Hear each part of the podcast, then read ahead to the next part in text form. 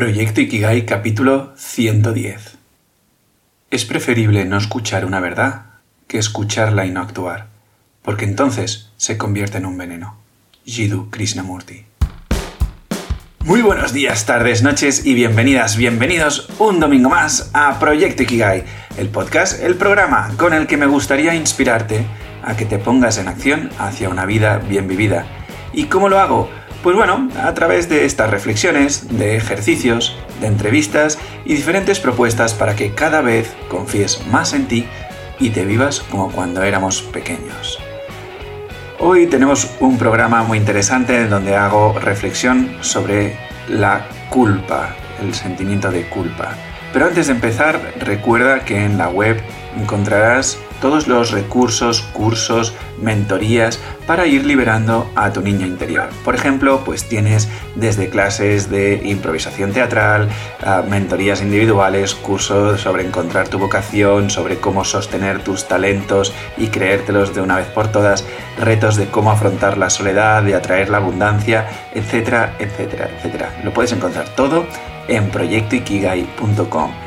Ikigai escrito como I-K-I-G-A-I, que, bueno, a estas alturas quizá lo tendría que haber dicho antes, ¿no? En fin, soy Javi Vidal, tu guía en este viaje explorador y utilizo la improvisación teatral y el acompañamiento filosófico para deshacer tu personalidad. Empezamos. Como te decía, hoy vamos a tratar el tema de la culpa y es que de vez en cuando emerge en mí esta sensación de culpa que me hace sentir pues como si fuera un miserable. Por suerte, ya son poquitas las veces que me aparecen estas sensaciones, lo que ligo pues a una madurez por mi parte, entendiendo madurez como el hecho de haberme podido liberar de un muerto más que pesaba, que pesaba lo suyo, ¿no? O al menos un poquito. Un poquito la liberación. Lo del peso está claro que pesa como un muerto, esto de la culpa, ¿vale? Empecemos por el principio, si te parece, ¿vale? ¿Por qué, ¿Por qué hablamos de la culpa hoy? Pues mira, me gustaría poner este capítulo en contexto, aunque tampoco es algo que vaya a marcar la diferencia en el devenir de, estos minutos que vamos a compartir, ¿no? Pero bueno, mira, al menos me permite abrir una pequeña historieta. Y ya sabemos que a los humanos nos gustan mucho las historietas, de ahí la importancia de la improvisación teatral, de cómo crear historias y de cómo todo esto me puede ayudar a expresar mejor mi verdad, de cómo, bueno, pues estoy allí conectando más con las personas, con mi audiencia, si es que tengo eh, momentos en los que expresar mis ideas, trabajos, etc. ¿no? En fin, el caso es que tengo una muy buena amiga a la que tengo eh, muchísima estima quizás la persona con la que más he conversado en mi vida desde un lugar de transparencia, libertad y curiosidad, que lleva un tiempo sosteniendo la carga que supone la culpa. Como hablamos de todo con ella, e intensamente lo hacemos, pues sin duda ha surgido este tema de, la culpa a conversación. Las charlas que mantenemos, la verdad es que son súper guays, porque se dan desde un compartir Mm, desde diferentes lugares, ¿no? Algunas cosas es como que ya las sabemos, pero no por ello mandamos callar al otro. Es porque, digamos, que estamos siempre en, un estado como de, o en una disponibilidad de, aprendizaje, ¿no? El caso es que sobre este tema yo me preguntaba, ¿qué es la culpa y, qué sé realmente sobre la culpa yo, ¿no? Eh, ¿Qué podría aportar en esta conversación? Y en ese momento, bueno, pues em, digamos que, que, un silencio apareció mientras ella me compartía sus sentires y tal.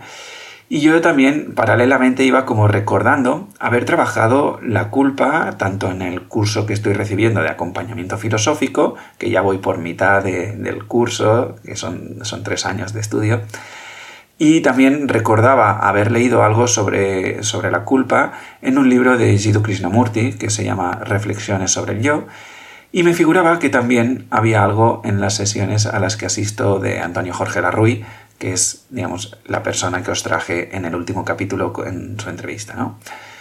Todo esto mezclado con mi propia experiencia es lo que me gustaría compartirte hoy aquí, por si puede ser de utilidad tanto a mi amiga, desde aquí un abrazo inmenso, Surfi, y em, sí puede ser también ah, útil para ti y para acompañarte en algún momento en el que este sentir de culpabilidad emerge en tu día a día. Vamos a empezar por la parte más técnica, si te parece, ¿vale? Es decir, una mirada de, oye, ¿cómo definimos o clasificamos la culpa desde un entorno del acompañamiento filosófico? ¿Vale? Pues bien, para empezar con esta parte, necesito introducirte el concepto de estrategia evitativa. Una estrategia evitativa es algo que yo hago o que no hago que me aleja de la actitud filosófica, o lo que aquí en el podcast, digamos, llamé en su momento actitud de explorador, que fue muy chulo porque yo hablé de la actitud de explorador sin haber empezado aún mis estudios de acompañante filosófico, ¿no? Pero bueno, mira, em, tiene ciertas sinergias, ¿vale? La, actitud filosófica es un poco em, más profunda que la que yo hablaba en ese capítulo, pero bueno, ya si quieres, pues lo podemos tratar más adelante para acabar de redondear todo esto, ¿vale? El caso es que eso, ¿eh? la estrategia habitativa es algo que hago o no hago que me aleja de esta actitud filosófica o actitud de exploración, ¿sí? Entonces, utilizamos las estrategias evitativas para no contactar con el deseo o el miedo que aparecen en el momento que está aconteciendo el presente. Es decir, activar estas estrategias nos impide poner conciencia y por lo tanto hacernos responsables de estos deseos y miedos que van surgiendo a medida que yo voy viviendo. De estrategias evitativas hay muchísimos tipos, ¿vale? Estamos hablando de, pues, quizás sí, de, grupos, ¿vale? Están agrupadas, pues, como en unas 7, 8 categorías, más o menos, ¿vale?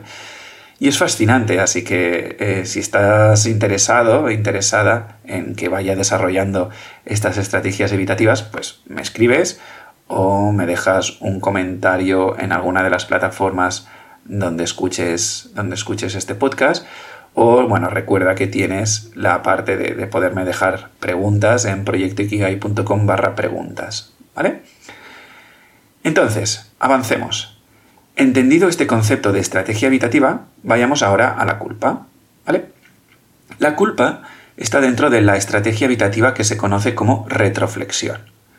Este grupo de estrategias evitativas básicamente consiste en que nos machacamos con la intención de derrumbar nuestro relato interno, para adecuarlo a lo que deviene y demanda el exterior. Es decir, para evitar contactar con un deseo miedo y escucharlo plenamente, lo que hacemos es agredirnos para, de alguna manera, encajarnos en lo que se nos dice desde fuera. Dentro de este grupo de estrategias evitativas de retroflexión podemos encontrar la culpa, pero también la tensión corporal, el victimismo y las somatizaciones. Ahora que tenemos el marco de trabajo, podemos ir un poquito más al origen. ¿Cuál es la raíz de la culpa? Es decir, cómo, se construye eh, la culpa, ¿vale? Porque si podemos entender la raíz, quizá podamos aprender a cortar esta mala hierba de cuajo. Esa es un poco la, la intención de lo que te voy a explicar ahora, ¿vale? Ya me habéis oído hablar en otras ocasiones un poco sobre cómo se construye el ego, con la idea que yo tengo de mí, es decir, lo que llamamos o llamaríamos mi personalidad, y que a su vez se crea un ideal al que estaré persiguiendo toda la vida con la intención de vivir aquello que con mi personalidad no me permito. Todo empieza como, bueno, pues, como empieza todo, cuando somos pequeños y nos educan. Allí, ¿vale? Explicado así de una manera muy simple y sencilla para ir avanzando y no eh, alargar esto, porque la verdad es que es bien explicado, pues requiere su, su elaboración, ¿vale? El caso es que allí nos trasladan un modelo de lo que es el bien. Pero este bien es un bien minúsculo. Es decir, yo, como niño o como niña, yo ya estoy viviendo el, bien mayúsculo, o sea, yo, ya estoy conectado a esa vida y conectado desde un lugar de, de bien, ¿vale? Pero los adultos, como digamos, llevamos unos cuantos años desconectados de todo esto, no nos damos cuenta de que nuestros hijos están instalados en el bien y en la verdad y en la vida y demás, ¿vale?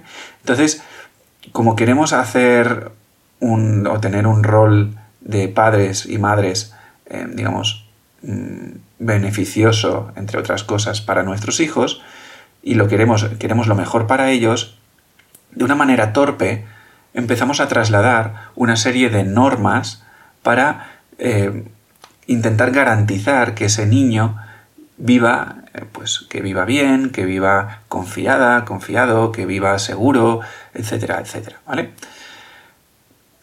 Pero repito, el, aquí el, punto es que lo hacemos desde un lugar donde em, queremos ¿no? ayudar y, queremos trasladar a nuestros hijos eh, todo toda esa, ese bienestar y esa plenitud y demás, pero no somos capaces de ver a nuestro hijo o hija como una expresión de la vida que está muchísimo más conectada que nosotros, ¿no? Lo que hacemos con este traslado de normas y de, es básicamente el conjunto de este de normas lo que hace es conforma un modelo, ¿vale? Y lo que sucede es que proyectamos el bien mayúsculo, lo proyectamos, un sucedáneo de él, en un modelo moral. Y nos lo trasladan a base a un conductismo. Es decir, si te ajustas al modelo, premio al canto. Y si no te ajustas al modelo, castigo. ¿Vale? Esto hay un capítulo muy divertido de Big Bang Theory donde eh, Sheldon Cooper empieza a hacer esta técnica, digamos, con, con Penny para que deje de chillar o deje de, gritar o algo así y le va dando caramelitos cada vez que, que lo logra, ¿no? Bueno, va un poco por allí, ¿vale? Pero, ¿qué es el castigo realmente? Bueno, básicamente un castigo es un señalar que no te estás ajustando al, modelo de bien que te están forzando a encajar. ¿Os suena esta palabra encajar? Es una palabra que he usado antes en la definición de culpa, ¿vale? Al final, el castigo es, oye, no has hecho lo que tenías que hacer para vivir el bien, por lo que debes sentirte mal, ¿vale? Y este es el origen de la culpa. Y con el tiempo, a base de repetir y repetir y repetir, trasladando, oye, esto está bien, esto está mal, aquí te puedes sentir bien y confiada y segura y demás, y aquí te tienes que sentir como una mierda porque lo has hecho mal, porque esto no es propio del ser humano, bla, bla, bla, ¿vale? Pues eso. Con el tiempo suceden dos cosas. La primera es que hay un momento en el que ya no necesito a ningún policía encima. Digamos que yo ya asumo este papel y me autocondeno. Soy yo quien cojo y empiezo a juzgarme y a, digamos, castigarme o premiarme en función de si estoy o no estoy mm, más, o sea, cumpliendo más o menos con, con el modelo, ¿vale? Y la segunda es que me voy desconectando del bien mayúsculo. Pierdo sensibilidad sobre mis impulsos naturales profundos, que, em, pongo aquí en contexto, los impulsos naturales profundos no son para nada los caprichos, ¿vale? No, debemos confundir caprichos con mm, impulsos o anhelos naturales profundos, ¿ok? Eh, sigamos avanzando lo que podemos ver es que la culpa está asociada a un modelo de bien. De hecho, hay quien escuchando este podcast ya puede estar viendo que el mal, lo que nos consideramos, digamos, malo, ¿vale? Está creado por el mismo modelo del bien que hemos configurado como sociedad. Esto es, digamos, pura teoría de, conjuntos matemáticos, ¿vale? La pregunta que nos podemos hacer ahora es, ¿Y de dónde viene este modelo del bien? Es fácil poner encima de la mesa el tema religioso cuando nos preguntamos sobre el modelo del bien, ¿no? Y investigando un poquito alrededor de las religiones, em, podemos ver que en la forma son todas un conjunto de, moralidades, ¿no? Eh, pues, oh, si te comportas así irás al cielo y si no irás al infierno.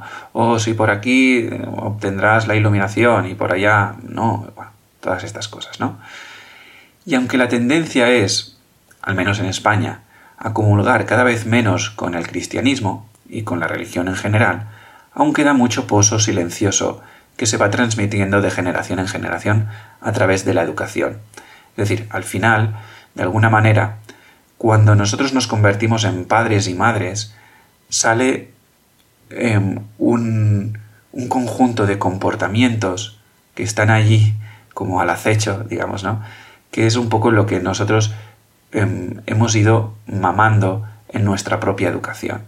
Y sin darnos cuenta muchas veces hay una gran parte de lo que em, trasladamos a nuestros hijos y de cómo lo hacemos, eh, pues que mama de lo que nosotros de pequeños hemos, hemos experimentado, ¿no?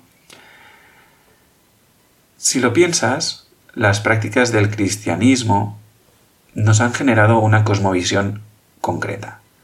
Recuerdo que, la cosmovisión era unas gafas a través de las cuales yo observo el mundo de una manera no neutra. ¿Vale? Por ejemplo, entre otras cosas, esta práctica ha promovido que la persona renunciara a sí misma, a sus deseos, y que el conocimiento que una persona tenga de sí misma fuera dirigida a renunciar a sí misma. La repercusión de esta pequeña parte de la cosmovisión cristiana, mal entendida, es que la persona o lo individual es algo negativo. En definitiva, lo que está sucediendo es que mi mirada no está limpia hacia mi propio deseo. Yo, ante mi deseo, no lo miro de manera neutra, lo miro de manera condicionada, igual que mis miedos. ¿Vale? Y aquí se abre un buen melón al canto, porque claro, tengo un modelo con el que me han dicho que puedo vivir bien, pero en muchas ocasiones, en casi todas más bien, está en contraposición de lo que siento y vivo internamente. Y frente a esta contraposición, normalmente antepongo el modelo a la verdad que siento dentro de mí. A veces lo hago sin darme cuenta, otras lo hago por inercia, otras por miedo, otras porque quiero encajar, otras por el ¿y si esta vez es diferente? y otras muchas porque estoy muy desconectado de mi fondo, de mis anhelos profundos, ¿vale? Pero independientemente del por qué eh, antepongo el modelo a mi verdad, el caso es que hago eso, antepongo el modelo a mi sentir. Y esto, queridos oyentes, está destinado al mal vivir porque si antepongo el modelo a mi sentir y le hago caso, estaré traicionando constantemente mis anhelos. Pero si doy espacio a mi sentir y aún me creo el modelo del bien, me aparecerá la culpa con la que me machacaré. ¿Sí? Esto último voy a explicarlo de otra manera por si acaso no, no me he explicado bien. Si yo doy espacio a mi sentir y por lo tanto, en principio, no me traiciono, todo estaría súper guay a no ser que yo coja y ese modelo del bien aún no lo haya soltado, de manera que cojo y lo que he puesto en marcha, mi sentir, mi, honrar mi verdad, lo, digamos, evalúo con esa tabla del modelo del bien. Y entonces, claro, como están en contraposición, yo no habré cumplido con ese modelo y me aparecerá la culpa. ¿Sí? Te recuerdo que si aparecen dudas puedes escribirme a proyectoikigai.com barra preguntas. ¿Ok? Al final, fíjate que este modelo del bien que nos han inculcado es un sistema de limitación que no nos está permitiendo recuperar el bien que ya éramos de manera natural al nacer. En definitiva, no nos permite vivir en libertad, entendiendo libertad en el sentido de vivir conforme a lo que uno vive como verdad y como bien, es decir, ser nosotros mismos, que al final es lo que es la libertad. ¿Vale? Que sucede es que, bueno, un día podemos hablar de la libertad si queréis, porque está muy mal entendida. Nos pensamos que libertad es cumplir con un conjunto de eh, moralidades y tener ciertas eh, laxitudes en diferentes eh, contextos y tal, y, se confunde mucho la libertad con el con los caprichos y, el poder sentirme libre quiere decir viajar y cosas así. Y no, es un ser nosotros mismos en cualquiera de las situaciones y acontecimientos que me aparezcan en, la vida, ¿vale? O sea, que vemos que la culpa se contrapone a la libertad. Y aquí es donde empiezo a enlazarlo con el Ikigai. Porque, digamos, esto es el, podcast de Proyecto Ikigai y de alguna manera me gustaría que bueno, pudiésemos ver cómo juega la culpa a favor o en contra de nuestro Ikigai. Recordemos que Ikigai, en su mayor expresión, es aquello por lo que vale la pena vivir. Y si vamos más allá, en una expresión como más profunda, y esto ya es, digamos, una invención mía, mm, aquello por lo que vale la pena vivir siempre confluye o, termina o, nace, digamos, dependiendo de dónde lo mires, ¿no? Eh, en ser uno mismo en cada instante, ¿vale? Es decir, lo que decía, vivir en libertad. Por lo tanto, Ikigai, en su, mm, digamos, base más profunda, es vivir en libertad. Es vivir siendo yo mismo en todo lo que me va aconteciendo. ¿Vale? Así, digamos que necesitamos recuperar el bien que somos y vivir bajo la verdad que sentimos en cada instante.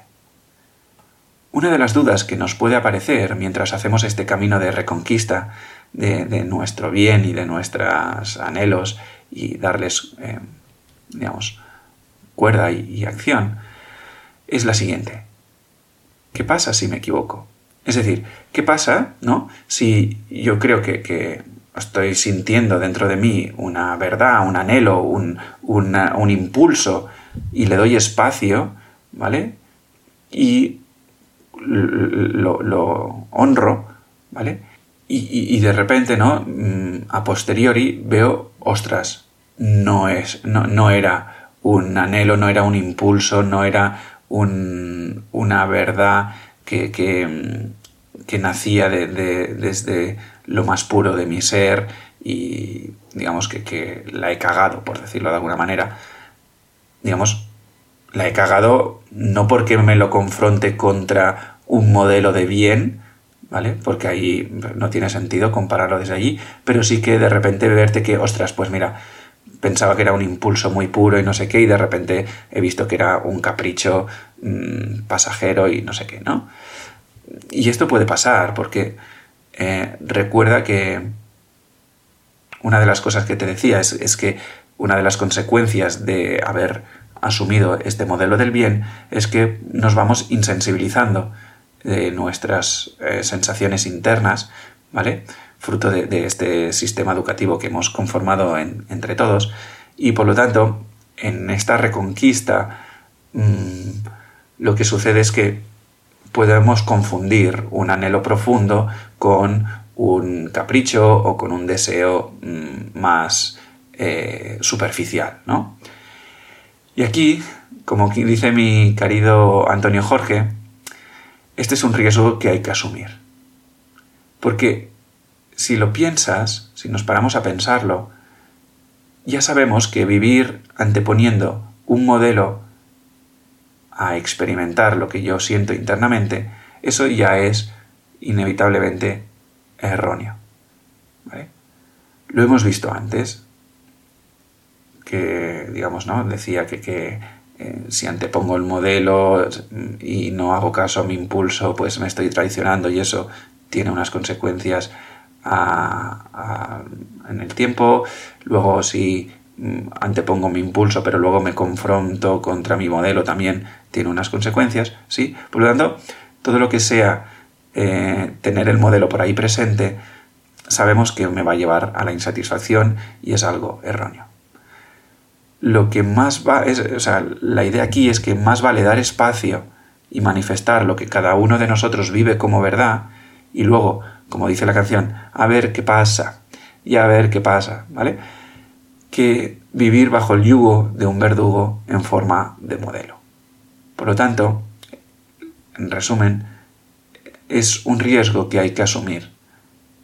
Porque en el peor de los casos, lo que va a suceder es que vas a afinar tu escucha interna. Y eso siempre es beneficioso.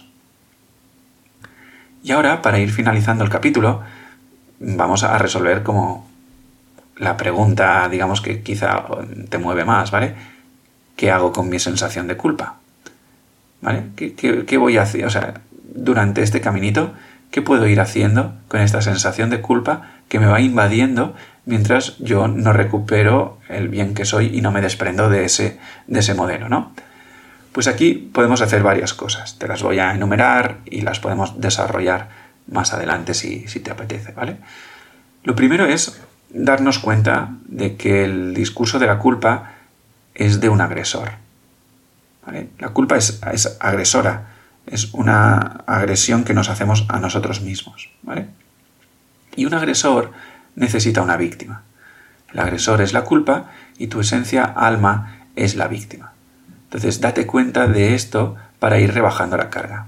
En este sentido, cuando nosotros, eh, los que estamos estudiando el curso de acompañantes filosóficos, trabajamos la culpa, muchas de las personas eh, al, verbalizar eh, el tema de la culpa como una agresión, pues, digamos, hicieron un clic, porque, digamos, en, esta sociedad el tema de, la agresión, mm, pues ya tenemos como muy asumido que, no es algo que, que nadie quiera en su vida, ¿no? y no nos damos cuenta que vamos con el agresor a todas partes porque nosotros somos nuestro propio agresor, ¿no? Entonces, bueno, todo lo que puedas ir haciendo para poner conciencia a este agresor tuyo, cómo te hablas, cómo te maltratas, cómo te agredes a ti misma, a ti mismo y tal, pues es algo que te va a permitir poner luz a todo esto. La segunda parte o la segunda cosa que podemos hacer es trabajar la aceptación. Para trabajar la aceptación hay varias maneras de hacerlo, ahora no, no me voy a extender. Hay una, digamos, más mm, mental y hay una más eh, sensorial o, energética, por decirlo de alguna manera, ¿vale? Y habría que irlas trabajando las dos por igual.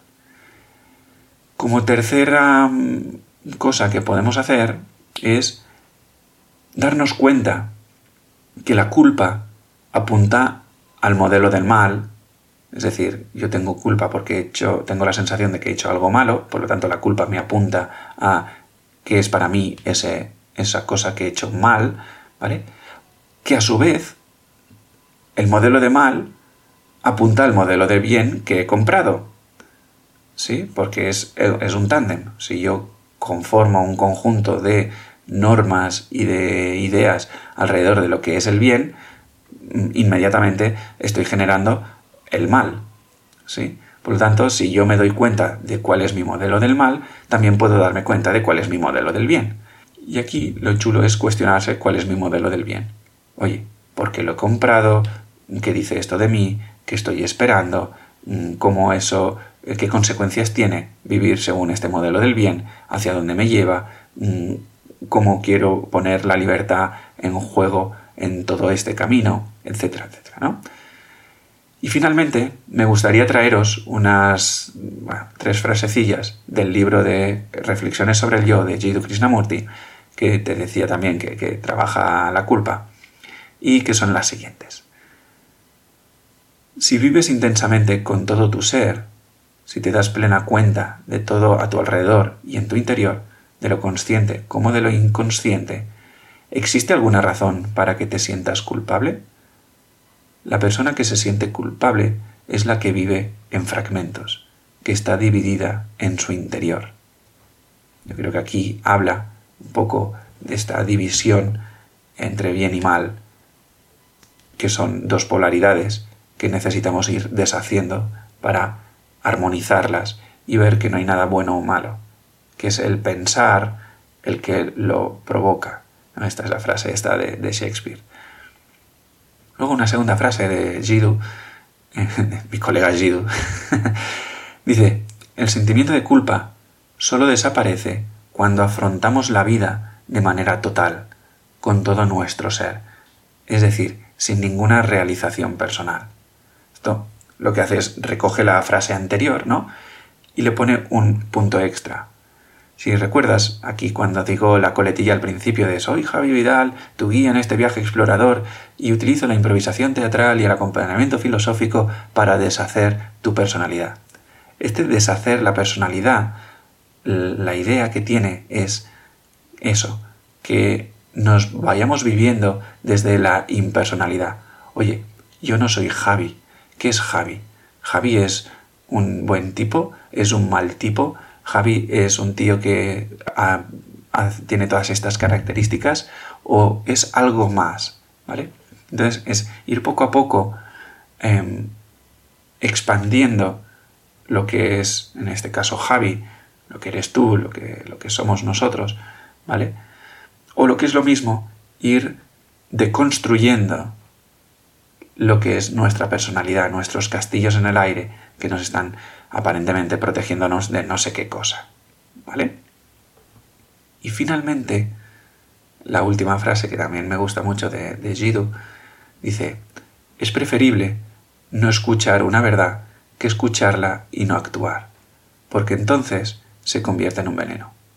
Si escuchamos pero no actuamos, entonces es como aquel que se pasa el tiempo labrando pero nunca siembra. Esta es la frase con la que hemos empezado el, capítulo de hoy y básicamente pone de manifiesto un poco lo que Antonio Jorge ¿no? nos ilustraba con, su frase diciendo eso, que, hay, que hay que asumir el riesgo de, oye, mm, apuesta por tu verdad, aunque eso luego pues te des cuenta de que no, de que no era por allí, ¿vale? Es preferible que si nosotros sentimos un anhelo, sentimos un impulso, sentimos una verdad eh, le demos espacio a manifestarla y luego veamos, pues, oye, la he cagado o no, o al revés, ha sido maravilloso, ¿sí? Que escucharla y no actuar. Porque escuchar una verdad y no actuar, eh, te juro y te perjuro que te va a llevar por el camino de la tortura. Porque es una traición que te haces a ti misma, a ti mismo, y esa traición, tarde o temprano, está generando este veneno que dice Jiddu Krishnamurti, ¿vale? Es, es, un, es una sensación que poco a poco, que al principio pasa como desapercibida, como en no pasa nada y no sé qué, pero es un no pasa nada em, falso, es un no pasa nada de, de me resigno, ¿sí? Pero no es un no pasa nada de aceptación. Entonces, desde un no pasa nada de resignarme, eso pues se va generando poco a poco una pudedumbre en tu interior, de manera que poco a poco mm, esa, e, esa, pudedumbre va conquistando tu cuerpo y, te va matando por dentro. Entonces, en este sentido, eh, exprésate, no temas por el modelo que has comprado, ponlo en cuestión, dale espacio, redúcelo y demás. Y nada, querida exploradora, querido explorador, hasta aquí el capítulo de hoy. Eh, espero que te haya sido útil esta disertación alrededor de la culpa, que hayas visto un poco ¿no?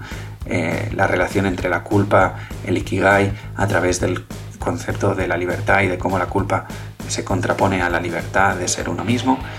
Si te apetece em, que pongamos todo esto en práctica, ah, de alguna manera, pues házmelo saber por, bueno, pues por abrir algún tipo de eh, grupo o algún tipo de curso o de reto o de lo que sea que se nos pueda ocurrir para poner todo esto en práctica. ¿Ok? Y nada más. Espero que hayas disfrutado de estos minutos de compartir, que te hayan trasladado mucho valor, que pues, hayas visto las cosas un poquito más claras, que hayas avanzado en tu camino de libertad. Si es así, ya sabes que te estaré eternamente agradecido a que puedas compartir este capítulo o cualquier otro en tus entornos eh, amados y, no amados, digamos, eh, me da igual en este sentido. Que me puedas dejar un comentario en iVoox o que me sigas en Spotify o en Apple Podcast, que me compartas por tus redes sociales, eh, por WhatsApp, por Instagram, etiquetándome en arroba proyecto-ikigai y todo lo que puedas hacer para que esto llegue a cada vez más personas, te estaré eternamente agradecido. Porque ya sabes lo que digo siempre, nunca sabes la chispa que puede encender un gran fuego. vayamos encendiendo el gran fuego de los corazones de todos vosotros que os acercáis a este capítulo, a estos podcasts, digamos que cada vez somos más. Y nada más, nos veremos la semana que viene con un nuevo capítulo que será también sobre una reflexión, que no retroflexión, ¿eh? y seguimos en la aventura de esta vida.